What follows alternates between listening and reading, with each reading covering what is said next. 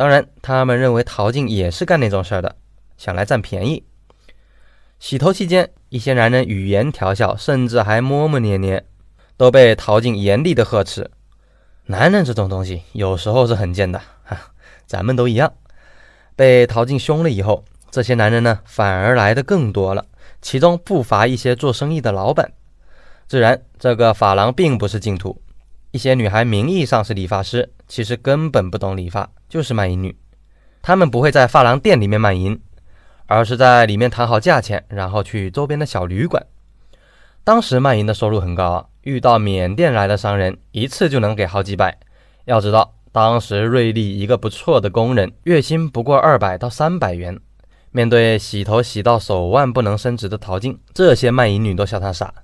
陶静，你长得那么漂亮。那么好的身材，真是可惜了。你洗头一个月才赚一百多，我们一天赚的都比你多。你真是不开窍。哎，你还是处女吧？陶静也不理他们，埋头扫地拖地。这样干了几个月后，陶静渐渐有些厌烦了。法郎的收入确实不高，还经常要对付这些男人，其中有些男人非常的难缠。陶静一个小姑娘，疲于应付，非常的吃力。突然，一切发生了改变。法郎里面来了一个外国帅哥，这个帅哥很瘦，皮肤黑黑的，个子不高，衣服鞋帽却非常的上档次，还戴着名贵的宝石戒指和金手链。他说着一口不标准的云南话，大约二十多岁。他每次都让陶静洗头，就这样洗了半个月，两人也算认识了，偶尔也攀谈几句。帅哥告诉陶静，自己不是中国人，是缅甸人，准确的说是缅甸华侨。他姓杨，叫杨博。是来瑞丽做生意的，每年都会来几个月。接触多了，陶静对这个杨博逐渐有了一些好感。杨博和其他想来占便宜的客人不同，他虽然很有钱，谈吐却很严肃，从不调笑，看起来很稳重。和陶静说话的时候，杨博很温和，谈吐很有礼貌。就长相来说，杨博很瘦，长得挺不错。更重要的是，杨博长得和陶静的初恋男友有着几分相似。对陶静这种年轻女孩来说，像前男友这一条就足够了。十八到二十岁阶段的女孩子感情智商相当于三十到四十岁女人的百分之一。这样一来，陶静不知不觉中对杨博有了好感。后来，一个突发的事件也促进了两个人的关系。一天，杨博照例来洗头，前面已经来了一个客人，他就坐在一旁的椅子上等候。客人是从来没见过的一个中年人，好像还喝了一些酒。洗头期间，客人风言风语的调笑起来，陶静板着脸不搭理他。突然，这个客人搂住了陶静：“嘿，小妹，你长得这么漂亮，还洗什么头啊？我刚刚离婚，你就从了我吧。”陶静吓得急忙用力挣脱。旁边的杨博见状，上来一把扯住男人的手：“你干嘛调戏妇女？”男人不服气。你多管什么闲事？皮痒想挨揍是吗？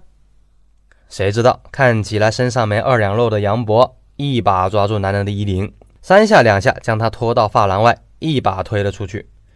这个男人被推出去后没敢吱声，自己走了。英雄救美，陶静和杨博的关系一下子就更近了。几天后，陶静为了表示谢意，请杨博吃饭。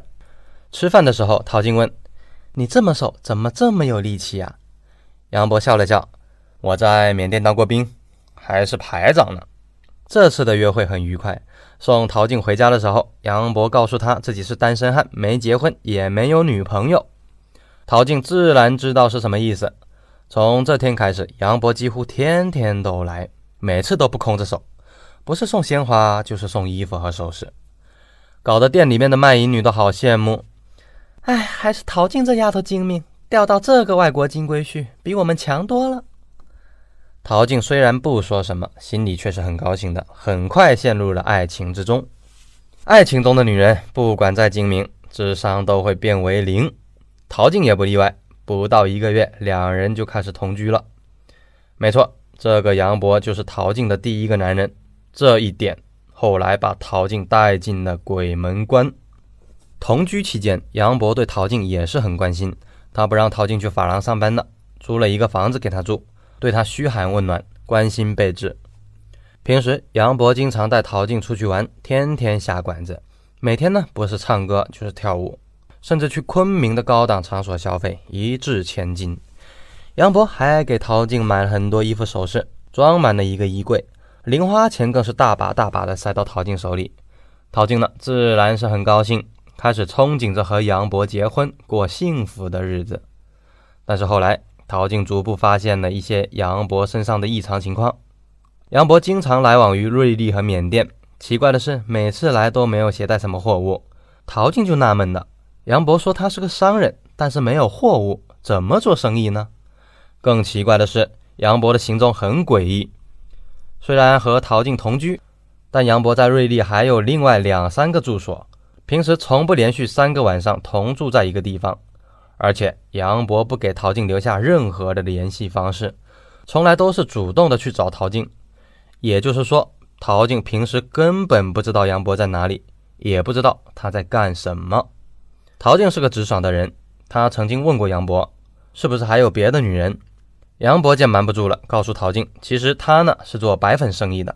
陶静大吃一惊，瑞丽紧靠缅甸掸邦木姐县，而掸邦呢，就是当时世界上最大的海洛因生产基地，掸邦制造的毒品就源源不断的进入瑞丽。通过昆明的飞机、火车中转到全国各地或者香港。对于瑞丽这个不富裕的小地方来说，毒贩的利润很是惊人。在九十年代，从缅甸搞来的海洛因，只要能够带到中国国内，价格就会提高两到三倍。如果能运到香港，价格最高能到十倍。任何一种生意都没有这样的高利润。一个毒贩只要干上一两年，最低程度都能赚上十几万。注意啊，是九十年代的十几万，所以明明知道超过五十克就会被枪毙，还是有不少人以身试法。以洪德自治州为例，每年都有一批毒贩被枪毙。陶静也看惯了，知道杨博是毒贩后，陶静震惊不已，痛哭了一场，想和他分手。只是呢，此时想分手已经很难了，因为陶静怀孕了。当年的避孕手段单一。只能用避孕套，国产避孕套质量又太差，所以呢，陶静就意外的怀孕了。陶静不愿意同一个毒贩一起生活，毅然的去医院做了人工流产手术，拖着沉重的身体，陶静回到了妈妈家。此时的妈妈腰伤还是很严重，平时呢都只能卧床。妈妈对陶静还是很好的，明知道她做了人流，只是责备了她几句。妈妈挣扎着起来，去菜市场买了鸡鸭鱼肉，很多菜，让她补补身子。躺在床上的陶静看着不到五十岁就头发花白的母亲，看着这个家徒四壁的家，心里呢又发生了变化。和杨博在一起的几个月，陶静体验了奢侈富贵的生活，知道了什么叫做穷奢极欲。现在让他倒回去做洗头妹，住在这种破旧的民房内，他很是难受。同时呢，陶静也很自责，妈妈一个人千辛万苦将她养大，她却从来没有报答过妈妈。从小到大，陶静惹了很多祸，现在甚至不明不白的打了胎。陶静觉得自己没什么本事，做个洗头妹连自己都养不活，怎么能养活妈妈呢？再说，陶静对杨博是有感情的，并不是玩玩而已，曾下定决心分手，甚至还做了人流。但几天后，杨博亲自来找他的时候，情况又不一样了。陶静哭了一场，又同杨博回去了。